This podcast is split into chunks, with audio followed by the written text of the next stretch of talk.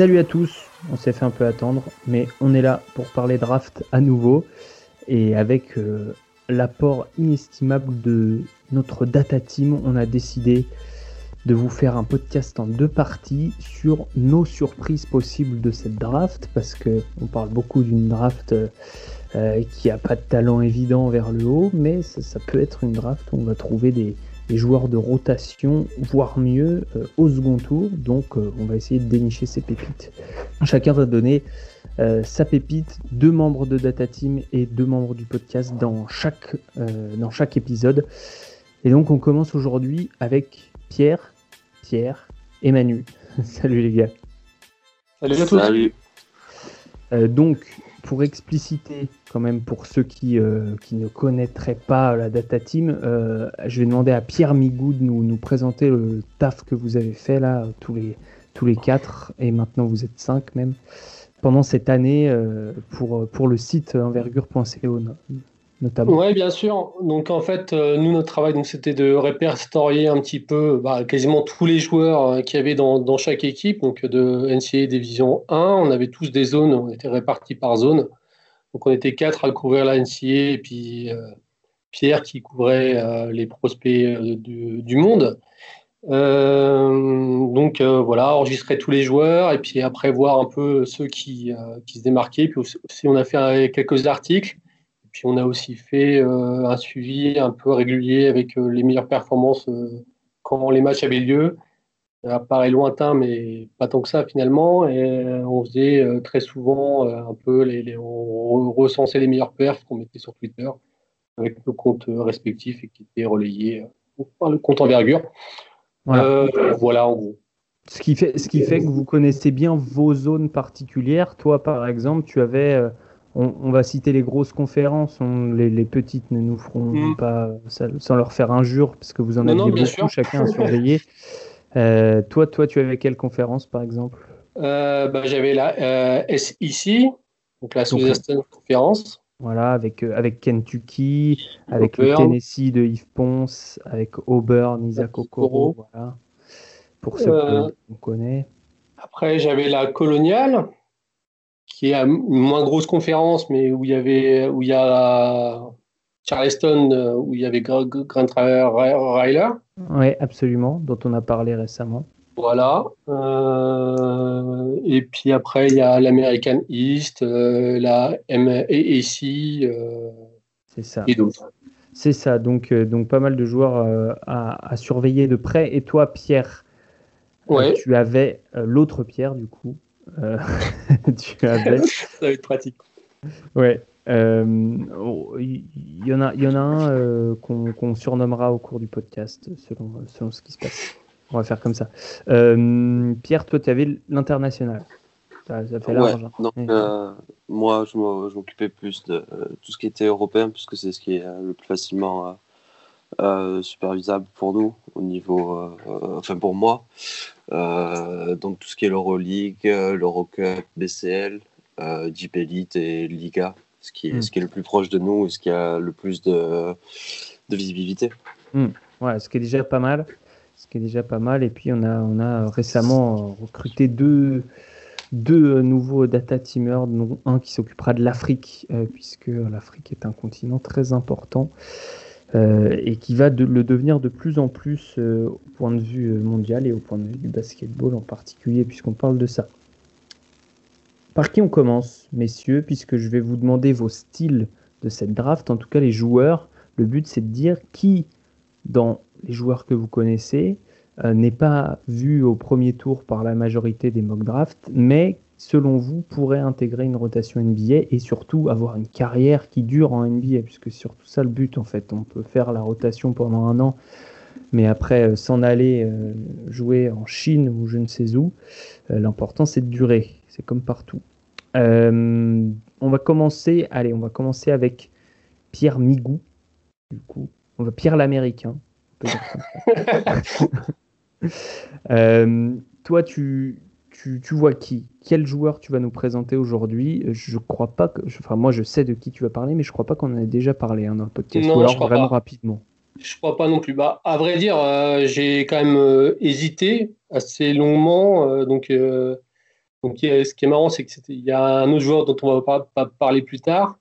J'avais hésité aussi avec Skylar Mays qui joue à LSU, un mhm. senior à combo guard. Il y avait Sabine qui est intéressant, le, petit meneur de, Vanderbilt. Il y a Reggie Perry à Mississippi State.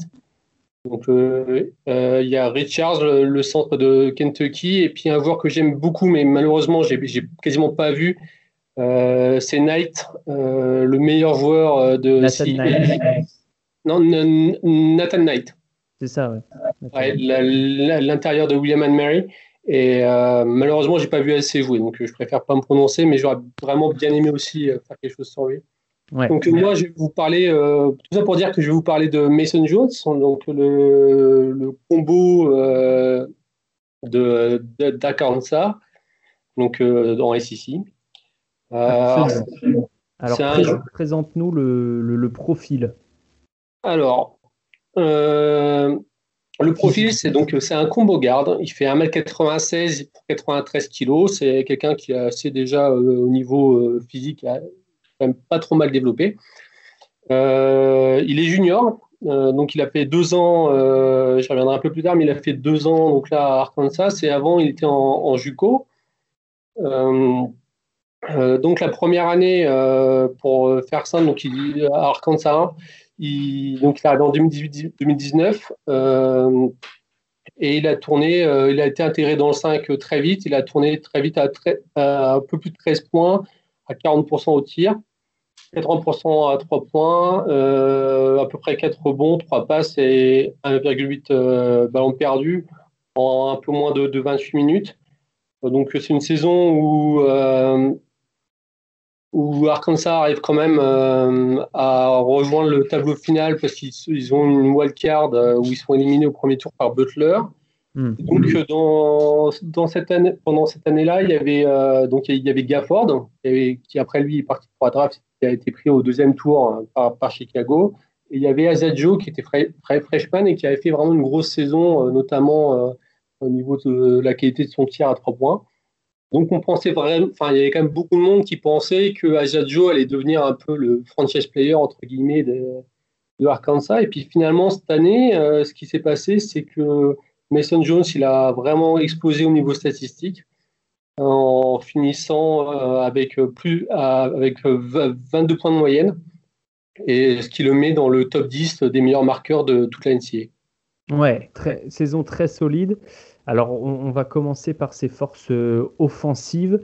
En, gros, ce que je vais vous demander à chaque fois, c'est de faire une, présentation, voilà, comme, comme tu viens de faire, un peu contextuelle, vite fait les forces, les faiblesses, et après, moi, je vais, je vais me faire un peu l'avocat du diable, c'est-à-dire, je vais dire non, mais il peut pas jouer un biais pour telle ou telle raison, et, ce sera à vous de défendre euh, votre, votre poulain.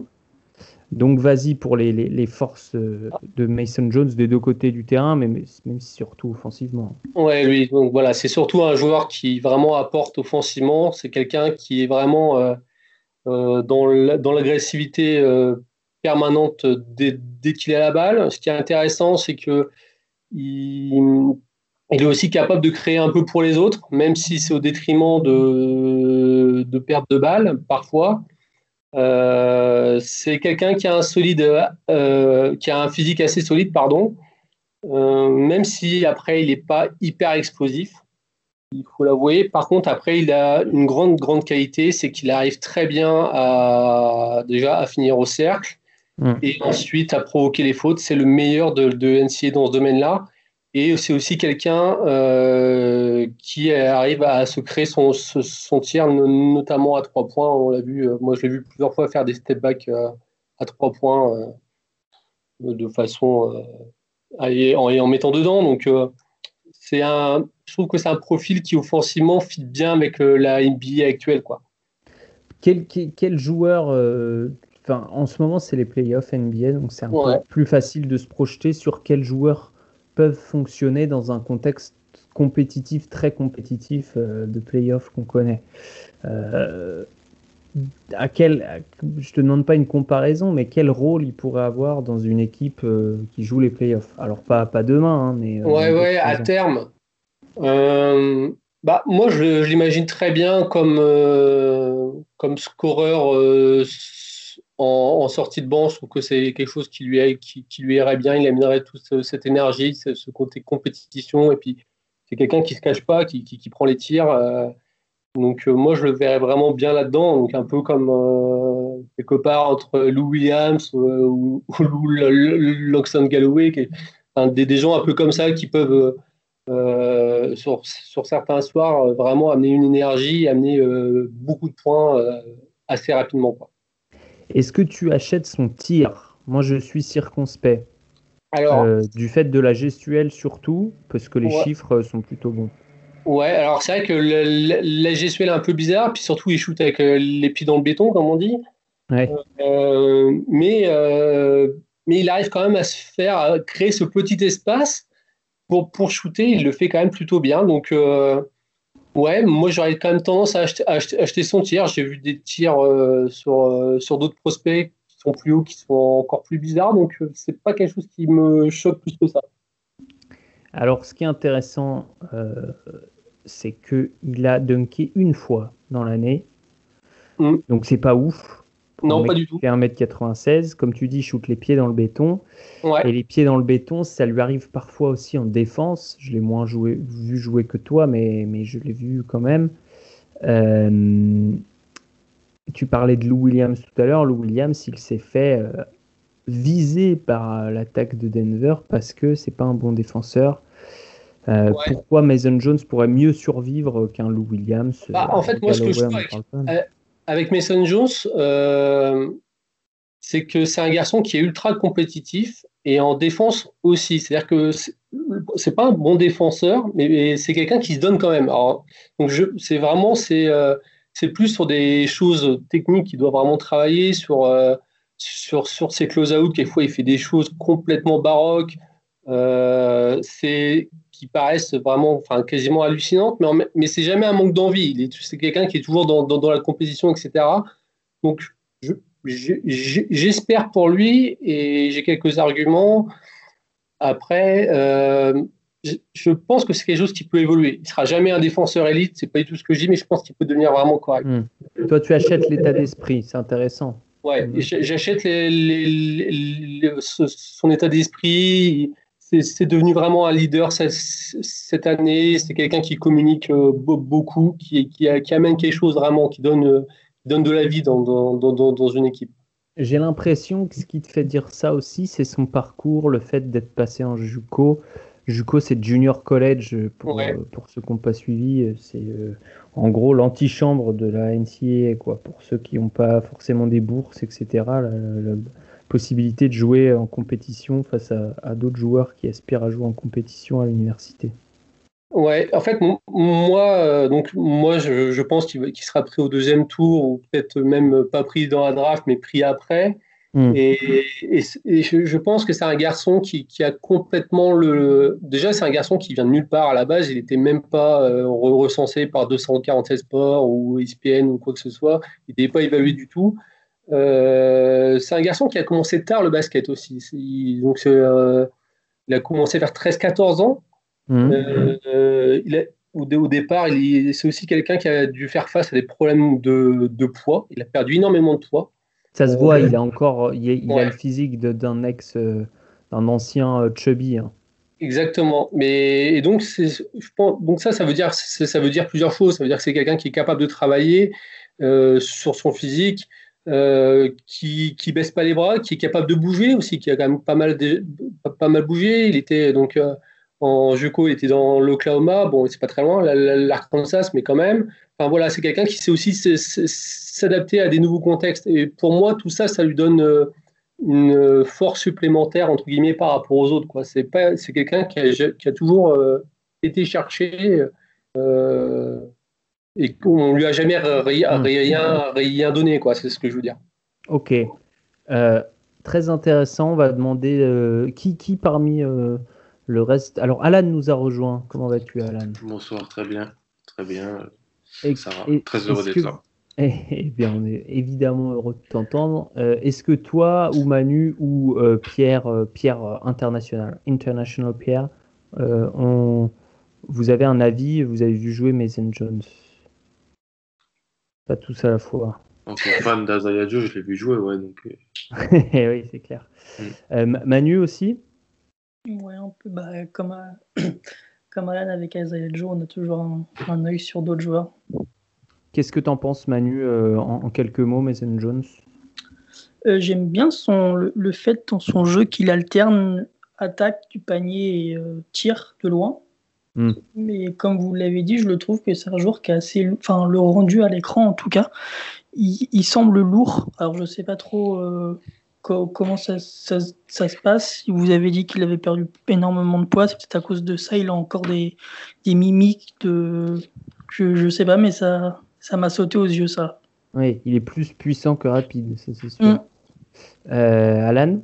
Ouais, je, pense que en fait, c'est pas un, super fort attaquant, mais le système mis en place par euh, donc le coach qui est qui s'appelle euh, Musselman de mémoire. Oui, Eric Musselman. Était remporté sur l'attaque avec quatre extérieurs. Il avait de l'espace en gros pour, pour j'ai trouvé assez fort sur le drive et tout. C'est vrai qu'il faisait des gros cartons. Pierre l'a bien dit, on s'attendait à Joe et finalement on voyait que finalement il y avait ce gars qui faisait carton sur carton.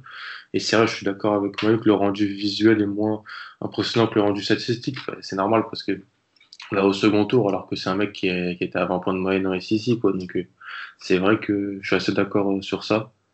Hmm. Et pour moi, ça peut être un role player. Euh, et c'est le, d'ailleurs c'est le petit frère de Matt Jones, l'ancien role player de champion avec Duke. C'est son petit frère. qui joue, je crois, maintenant à Taïwan, si j'ai bien tout cherché. Ouais, c'est ça, qui joue à Taïwan, qui avait joué un peu en Chili. Le grand championnat de Taïwan, évidemment. Euh, c'est sympa d'avoir cherché ceci, il fallait le trouver.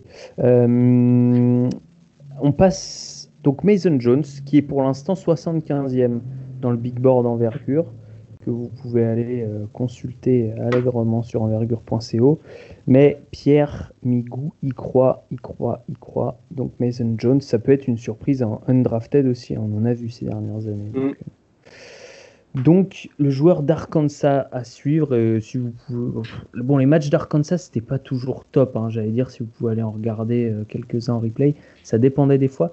Je sais plus, euh, il y a un match où il, fait un gros carton et que j'avais vu. Auburn. Faut aller voir le match contre Auburn. Faut aller voir le match contre Auburn. Voilà. ça, ça finit en prolongation, c'est vraiment pas mal. Très bien, très bon conseil. Conseil dimanche pluvieux. Arkansas Auburn, c'est disponible. Euh, on passe à, l'autre Pierre, le Pierre euh, de la section internationale.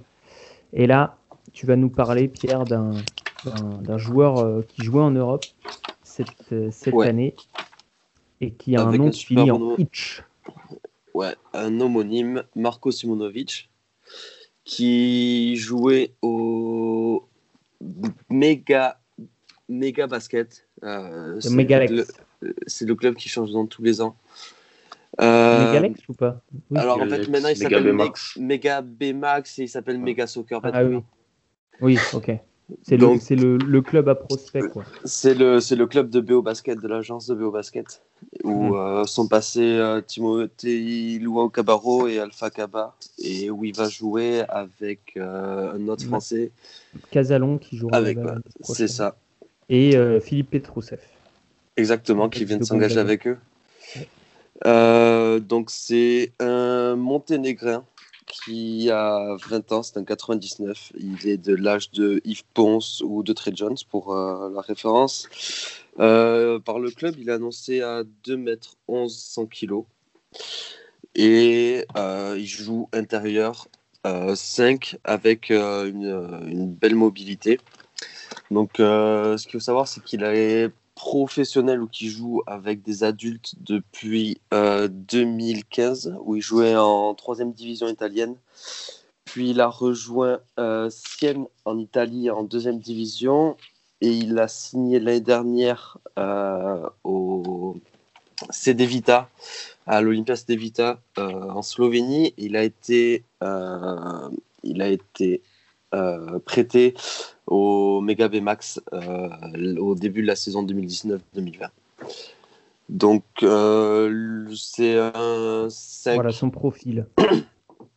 ouais, euh, un intérieur, donc très mobile, malgré ses 2 m 11, qui va avoir des facilités à l'intérieur, près du cercle, à finir, mais qui va aussi pouvoir switcher sur les pick and roll et sur, sur, les quelques matchs que j'ai vus, contenir des meneurs qui sont petits et gêner quand même assez au niveau, au niveau du cercle sur les pénétrations.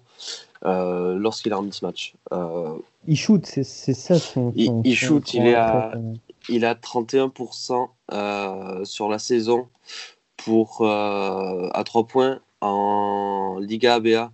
Donc le, le championnat adriatique, il est à 17 sur 54, ce qui met 31,5% à 3 mm. points. il a une superbe mécanique à, au lancer franc je crois que euh, Alan pourra, pourra nous dire ce qu'il en pense. Il est à 80%, 80 lancé France sur, sur l'année. Et il est à 16 points euh, de moyenne euh, en Liga ABA. C'était un starter, 19 matchs sur 21, et malgré ses 20 ans, dans une équipe qui a perdu beaucoup de matchs, qui était avant-dernière de, de, son championnat, mais où il a pu encaisser euh, beaucoup d'expérience. Euh, il, a joué contre des, des clubs contre, comme le Partizan, l'Étoile Rouge, euh, le CD Vita. Donc il a pu se faire la main pendant, pendant un an et prouver un petit peu pour augmenter son stock. Hmm. Absolument. Donc toi, tu, tu, le verrais bien dans, dans, dans, dans un premier temps, peut-être dans, dans un rôle. Est-ce que tu tu penses qu'il a besoin de développement Moi, j'ai l'impression que malgré ce que tu dis côté défensif, c'est quand même pas fou, notamment parce qu'il est fin. C'est ça, ouais. Pour moi, ça va être le, principal problème. Euh, il y a des. Euh, donc, moi, j'ai vu euh, un match de lui avec le Monténégro contre la France pendant le championnat d'Europe en 2019 mhm. et trois matchs de Liga ABA, donc contre le FMP, contre le CD Vita et contre l'Étoile Rouge. Euh, cet été, il paraissait vraiment maigre. Euh, il faisait maigre. Il s'est fait martyriser par, euh, par Yvan Février. Il a su contenir un petit peu les, les intérieurs un peu moins grands comme Timothée Basile qui avait en face de lui. Mais on voit que Février met quand même, je crois, il met 27 points dans la, sur le match. Mmh. Et le Monténégro se remonter en, fin en toute fin de marche. Mais cette année, sur ce que j'ai vu, il fait déjà beaucoup plus costaud. Euh, et on le voit contre des intérieurs américains ou des, des trois sur les switch. Il arrive quand même à les, à, les contenir au cercle. Il explose pas. C'est moi, c'est ce qui me, c'est ce qui me euh, donne confiance en lui hmm. pour la suite. Je pense qu'il a du poids à prendre, mais il est, euh, il est déjà. Je trouve qu'il est, il est, il est fort. Il est pas musclé, mais j'ai l'impression qu'il est fort. Ouais, et oui, c'est la force, c'est pas forcément que des muscles, même si beaucoup. Euh, donc un gars qui shoot, qui, qui peut gêner au cercle parce qu'il fait 2m11, mhm. mine de rien, qui bouge pas si mal ses pieds que ça. Euh, donc toi, tu le vois bien comme un style. Est-ce que... Euh, oui, vas-y. moi, je, trouve que c'est vraiment ça, sa principale qualité, c'est son footwork en défense. On a l'habitude de voir quand, ça, quand, des, quand des joueurs, quand des grands joueurs, lui il a 2m11, switch euh, sur, les, sur des, très petits. Par exemple, il a, il a eu Ludovic Berus en face de lui, qui essaye de le trosser, et on voit qu'il reste vraiment sur ses appuis. Euh, il encadre vraiment très bien le, joueur, et il se fait pas dépasser. Quoi. Moi, je trouve que c'est vraiment pas mal. Il arrive à contenir, et il arrive à gêner une fois, euh, si s'il est pris de, vitesse, il arrive à, il arrive à gêner au, cercle. Ludo Berus, meneur de, de Limoges, hein, qu'on avait reçu dans le podcast euh, en invité euh, plus tôt dans la saison si vous voulez aller voir sur notre site. Alan, c'est intéressant parce que euh, c'est pas forcément la qualité que, qui, te, sautait aux yeux que tu nous avais vendu, puisque mm. tu l'as mentionné dans un article, Simonovic, hein, mm. sur le site. pour toi, c'était plus un shooter. Est-ce que, est-ce que tu es d'accord avec, avec Pierre sur le côté défensif, le potentiel défensif?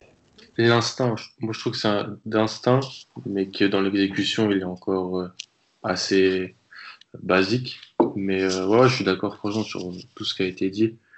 Et moi, surtout, franchement, comme je l'avais écrit dans le petit article, il peut faire des jeux offensifs qui sont directement transposables en NBA. Il sait déjà mmh. faire pick and pop, euh, faire des choses comme ça. Et on voit que bon, un intérieur qui fait ça en, en attaque, c'est super, super utile. Après, voilà, est-ce qu'il arrivera à protéger le cercle et à pas se faire euh, exposer en défense euh, Ça sera important parce que même si tu es super fort offensivement, comme Montrezarel, bah, tu peux même pas jouer en playoff si tu n'es pas bon en défense. Oui, c'est ça. C'est problématique. Je sais pas si tu as vu la même chose, Alan, mais moi j'ai l'impression qu'il manque un petit peu d'envie en défense. Il, n'a pas l'air d'être super, euh, super impliqué. J'ai l'impression que vraiment les rebonds défensifs, il, c'est pas un mec qui va sauter sur tous les rebonds. Il va pas, il a pas une énorme détente. Donc euh, au contre, il y va, il lève les bras, il saute un petit peu, mais il a pas l'air d'être vraiment, euh, il est pas focus sur la défense. J'ai l'impression. Mmh. Ouais, puis en plus il jouait beaucoup, donc bon, tu te dis peut-être qu'il était fatigué. Je pense qu'en mmh. NBA, il jouera pas plus de 15 minutes. Hein. Là, il jouait 31 minutes en Ligue Adriatique, donc. Ouais, 15 minutes, ça me paraît à fourchette haute, en tout cas pour la première saison. Pour la première année.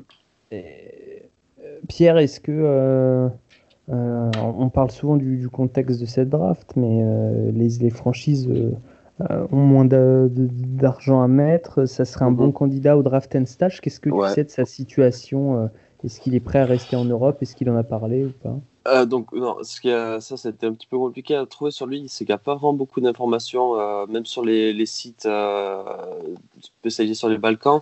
Il, a encore, il est encore sous contrat avec le CD Vita et il, était, il est prêté pour deux ans, a priori, au Mega Max. Ce qui serait, je pour moi, ce qui serait le, le, mieux pour lui, ce serait quand même de, de trouver un club un petit peu plus huppé que, que le Mega VMAX, où il aura histoire de jouer l'Euroleague, quoi. Ou histoire de jouer peut-être une Eurocup ou une BCL. Moi, je le verrais bien à, à Saragosse euh, ou dans, un, dans une équipe euh, milieu de tableau de Liga. Euh, où il pourrait vraiment se, se, développer contre, contre, des, contre un championnat qui a un niveau quand même beaucoup plus élevé que mm. la Liga, la Liga Adriatique. Tu dis Saragosse parce que tu as de la famille là-bas ou il y a des rumeurs euh Non, non, non, c'est euh, vraiment euh, pure, spéculation. On a vu le, cette année le, le meneur espagnol qui a. Qui, à, à, ouais, ça, qui a pu prendre pas mal de minutes. C'est vrai. Donc, un Saragosse, une Roventut, ça pourrait être. Je veux dire un club qui laisse sa chance aussi aux joueurs. Exact, c'est ça. Très bien. Marco Simonovic à ne pas confondre avec l'autre Marco Simonovic, qui, aussi a beaucoup, et qui a beaucoup moins de cheveux. Oui, et qui est aussi monténégrin. Euh, euh, non, il est serbe, il est serbe. Ah, il est serbe l'autre, pardon. Ouais. Euh, mais bon, c'est un peu agaçant qu'il y en ait deux qui s'appellent pareil. Enfin, ils y peuvent rien, les pauvres. Surtout le deuxième, non, surtout le premier. merci beaucoup, Pierre. Merci. De, cette présentation du Monténégrin, donc 2m11, 100 kg. Retenez-le, Marco Simonovic, on ne sait jamais. Dans plusieurs années, ce sera peut-être un, joueur euh, qui aura surpris. On va passer à Manu. Et on va retourner dans la, la Southeastern Conference, comme euh, pour Mason Jones tout à l'heure. Euh, sauf que cette fois, ce sera à Kentucky. Alors moi, quand j'ai appris que Manu avait parlé d'un joueur de Kentucky, je me suis dit qu'il y avait des choses qui tournaient pas rond en 2020 mais c'est ce que tu vas faire, Manu. De qui s'agit-il? Alors, je vais vous parler du sophomore Emmanuel Quickly. Et non pas Emmanuel, comme toi, mais Emmanuel. Donc, euh, présente-moi le profil de Quickly. Du coup, c'est un, arrière, du coup, sophomore, comme, comme je l'ai dit, 21 ans, plus assez petit, c'est il fait un 90, et il a, il a fait une grosse, grosse saison, notamment une, belle deuxième partie de saison dans le match des conférences où il a pris totalement chaud. Oui. Et du coup, il a permis à Kentucky de, de prendre la première place au, dans, le, dans le classement. Mais du coup, on ne sait pas trop ce que ça aurait fait euh, dans les matchs coup près, euh, dans, dans, les tournois de, de conférence ou March Madness, du coup, parce que la, saison s'est terminée. Hmm. Et c'est un, joueur qui est gros gros shooter, qui, qui, a bien augmenté sur le A3 points entre ces deux saisons. Il est passé de 35% à 43 à 3 points. Et en doublant le volume. Ouais. Et il a aussi augmenté son, pourcentage au lancer franc, passant de 82 à 92. Donc euh, j'imagine qu'il y a eu un gros, un gros travail en, coulisses là-dessus. Et ouais, comme tu l'as dit, en plus, il a pris beaucoup plus de shoots avec les, départs, notamment de Tyler Hero, qui prenait pas mal de shoots l'année dernière. Hmm. Absolument. Euh, alors, quickly, euh, défensivement, qu'est-ce que ça donne avant que, je pose les, questions pièges? Moi, je j'aime bien. C'est pas fou, mais j'aime bien. Il a une grosse wingspan, donc il a 6'9, donc ça fait un 95. 6'9 Ouais. Ah ouais Ah oui, c'est beaucoup. Donc ah, c'est assez intéressant. Autant. Ah ouais, ça fait. Euh, non, 6'9, c'est beaucoup plus. T'es sûr que c'est ça? C'est, ça, fait, euh, ça fait 2m6. Dans il a des longs Pour 1,90, euh, c'est quasiment du jamais vu. Hein. enfin non, c'est pas du jamais vu, mais c'est, effectivement. Bah, c'est ce que j'ai trouvé en faisant des, des recherches assez mais, mais je te crois sur parole. Ah, donc gros gros wingspan pour Quickly, donc ça l'aide défensivement, c'est ça, on était là. Ouais ouais, sur les sur les sur les lignes de passe où il est assez actif. Après, je suis assez pessimiste sur, sur quoi il va pouvoir défendre en NBA. Est-ce qu'il va être cantonné à du, à du meneur ou est-ce qu'il va pouvoir jongler entre les deux postes 1 et 2 mm. Parce qu'il est pas. C'est pas. C'est sur la rapidité des, adversaires, j'ai un, peu, un peu des questions là-dessus. S'il n'a pas trop trop montré euh, qu'il pouvait le faire et qu'il savait le faire à Kentucky en tout cas. Donc là-dessus, c'est une interrogation. Ouais, parce que le Paris euh, mettait souvent Hagan sur le meilleur mm. extérieur adverse. Ouais. Euh, alors moi, il y a une chose qui, m'interroge quand même, c'est euh, c'est qu'il il, va pas beaucoup au cercle, notre ami notre ami Quickly. J'ai plus la stat sous les yeux, mais, mais moi j'ai 15% de ses tirs à, au cercle. C'est ça. C'est ça. Pour une il réussite que assez minime aussi, 50 fois. Il y allait que 50 fois sur toute l'année, sachant qu'il a joué 30 euh, matchs. Donc euh, c'est un tir à moins de 2 mètres par match, un tir 5 pour euh, moins, de 50, moins de 50%. Est-ce que c'est inquiétant pour toi Est-ce que ça peut réussir en NBA qui, qui, à qui tu le comparerais dans un modèle qui fonctionne bien, dans une équipe qui tourne bien? Est-ce que c'est gênant? Peut-être. Après, il a montré qu'il savait le faire. Donc, euh, une fois qu'on travaille, qu'on lui, qu'on lui rabâche ça suffisamment, je pense qu'il peut le faire. Après, je mm. suis plus inquiet sur le fait euh, qu'il fait beaucoup de flotteurs.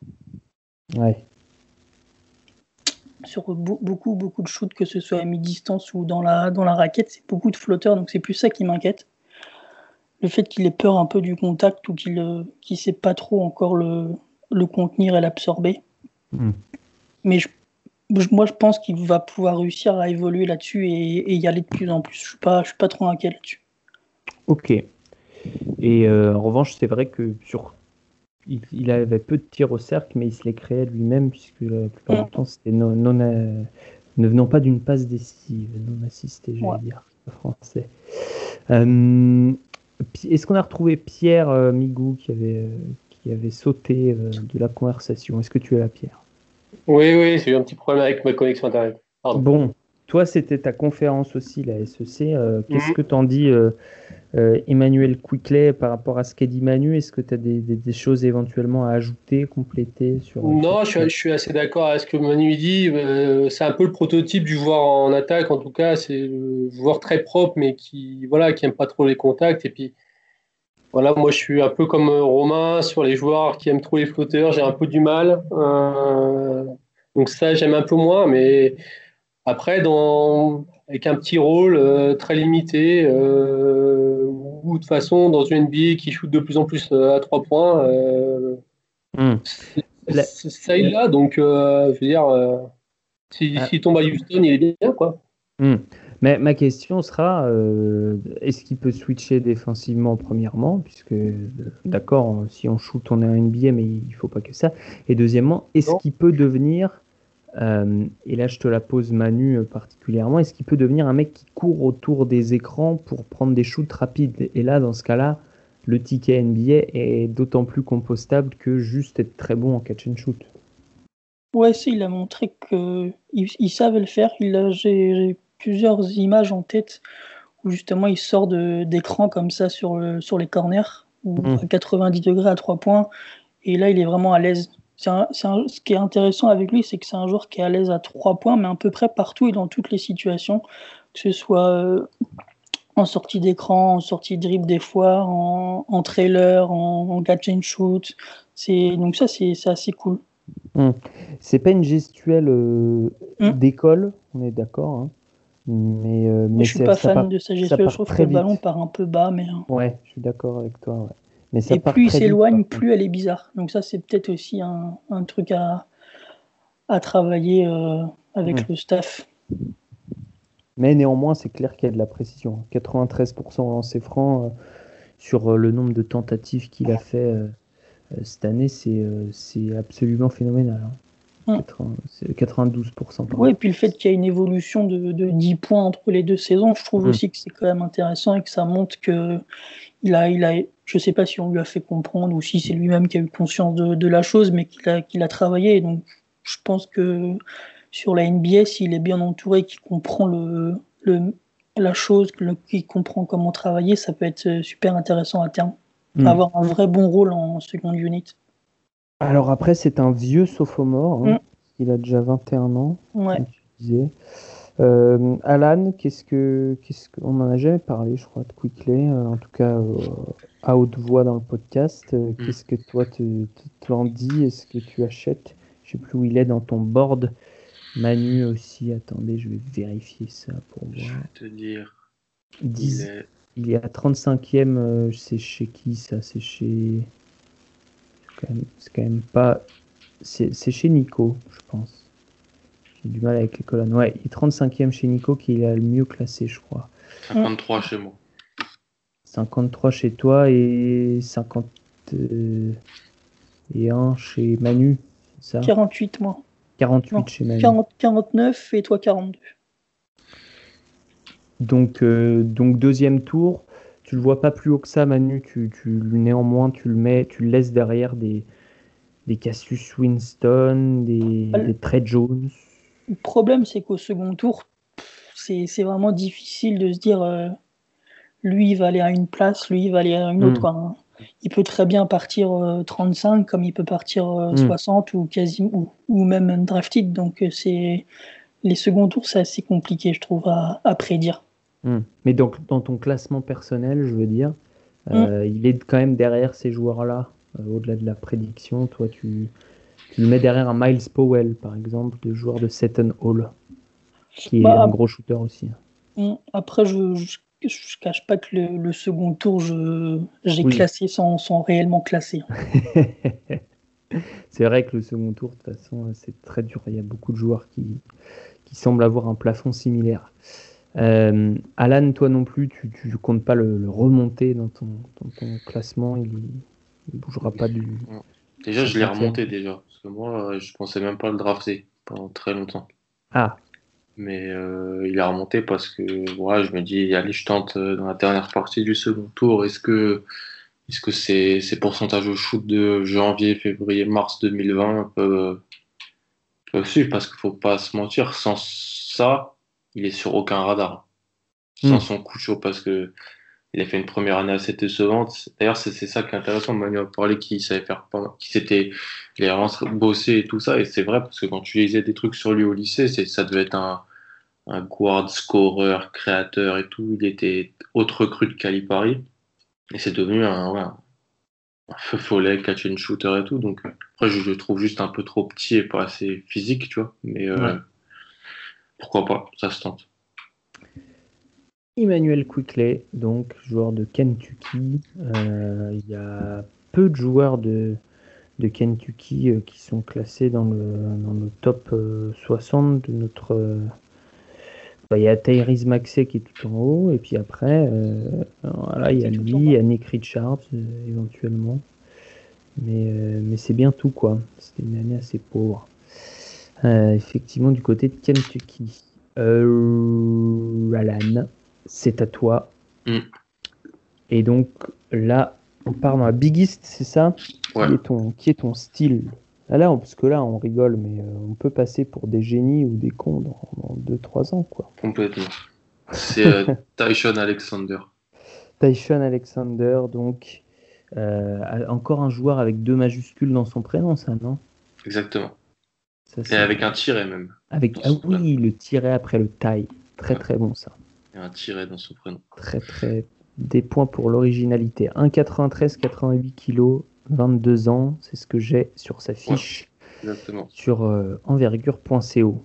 Dis-moi le, reste. Donc, cette année, euh, dans une équipe de, Creighton, euh, super cool à avoir joué. Franchement, c'est toujours le, père McDermott, d'ailleurs, qui coach. oui, c'est vrai. Absolument. Ah. Greg.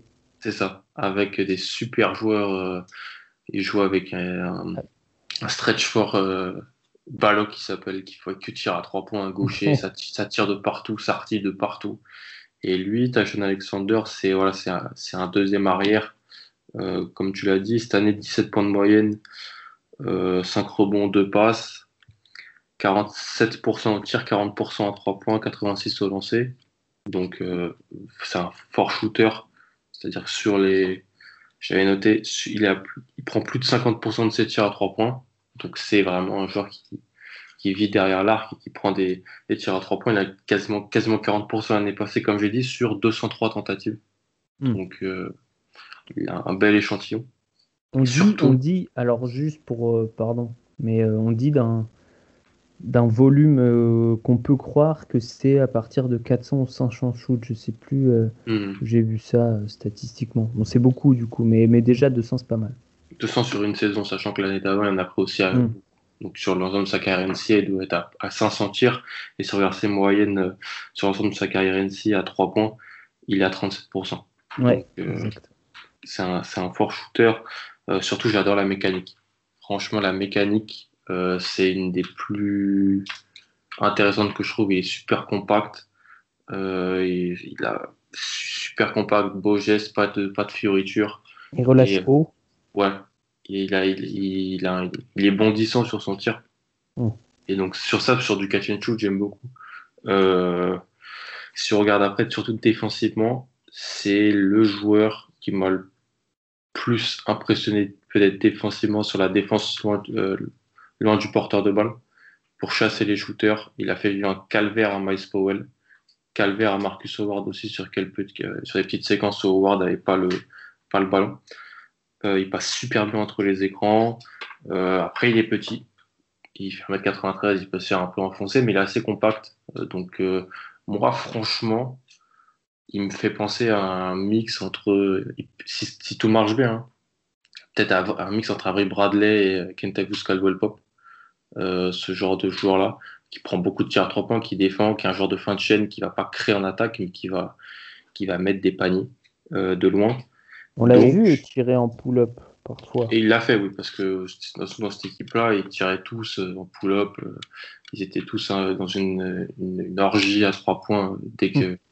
Et donc, il peut le faire. Je pense pas que ça va être ce qu'on va lui demander, parce qu'efficacement, il, il, le fera pas, mais je me dis qu'il peut le faire si jamais on lui demande. Et puis, euh, voilà, je me dis, aussi au deuxième tour, il a un profil de. Alors souvent on dit 3D, mais on pense que c'est que pour les ailiers. Mais en fait, non, c'est met des trois points et défend. Et je pense que bah, lui peut le faire. Donc potentiellement, je, joue vraiment la carte sur lui. Euh, surtout qu'il a joué dans un système, euh, système de qui peut ressembler, pas complètement parce que s'il y a des grosses différences, mais qui peut avoir quelques similitudes avec ce qu'il va voir d'emblée en NBA. Donc euh, voilà. Il joue avec Marcus Zegarowski. Incroyable n'est pas candidat, mais qu'on aime bien aussi. Hein. Euh, moi, ce qui m'inquiète quand même, euh, alors oui, euh, il est compact, mais au contact, c'est pas ouf. Mhm. en témoigne, c'est 54% de réussite au cercle, qui sont quand même pas. Alors que les défenseurs de la Big East, franchement, ils font pas 2m15, quoi. Il n'y a pas des énormes protecteurs de cercle. Mhm. Euh, donc, est-ce que, est, ce que ça peut être un, motif d'inquiétude pour toi, le fait de Parce que les, les, joueurs dont tu as parlé, Avery Bradley, Cantavius, Caldwell Pop, c'est des mecs, alors Caldwell Pop un peu moins, mais ils sont denses. Ils sont denses, hmm. ils sont capables d'encaisser, quoi. Ouais, bah, franchement, oui, parce que ça, ça, peut être problématique parce que ça lui permet pas d'apporter beaucoup de nuances à son jeu. Donc, mm. euh, c'est vrai qu'il peut attaquer un close-out, par exemple, si jamais il y a un intérieur qui va être proche du cercle, il peut avoir du mal à terminer, ça c'est clair. Si jamais, dans des, dans des, si on, peut, on lui demande de faire des coupes, des choses comme ça, pour après monter au cercle, si après il y a des gros protecteurs de cercle, peut-être qu'il aura du mal. Donc, ça, oui, c'est une limite de son jeu, clairement. Ça peut venir, je pense, avec de la. Il n'y a pas grandir, donc avec euh, bah, de la musculation, de l'absorption de contact même s'il a déjà 22 ans, donc il n'a pas 19 mm. ans non plus. Mais oui, c'est clairement une limite de son jeu, c'est-à-dire qu'il peut pas. Il peut, son tir est une arme super fiable, mais c'est quasiment la, une des seules choses qu'il fait. D'ailleurs, le coach avait très bien compris, lui, il ne demandait pas non plus énormément d'attaquer le cercle et de, jouer, de jouer en pénétration. C'était plus le rôle de, de Zegarowski. Mm. Très bien, très bien, très bien. Tyshon Alexander, euh, le joueur de Creighton. Euh, est-ce que de Manu ou, Pierre euh, Migou, vous l'avez vu jouer, Taishon, avec cette bonne équipe de Creighton? Pas du tout, moi. Pas du tout. Non. Et Manu, tu m'as dit non, non plus, un petit peu. Euh, je vais pas te piéger là-dessus alors, mais Taishon, Taishon qui est 44e dans notre big board, pas mal.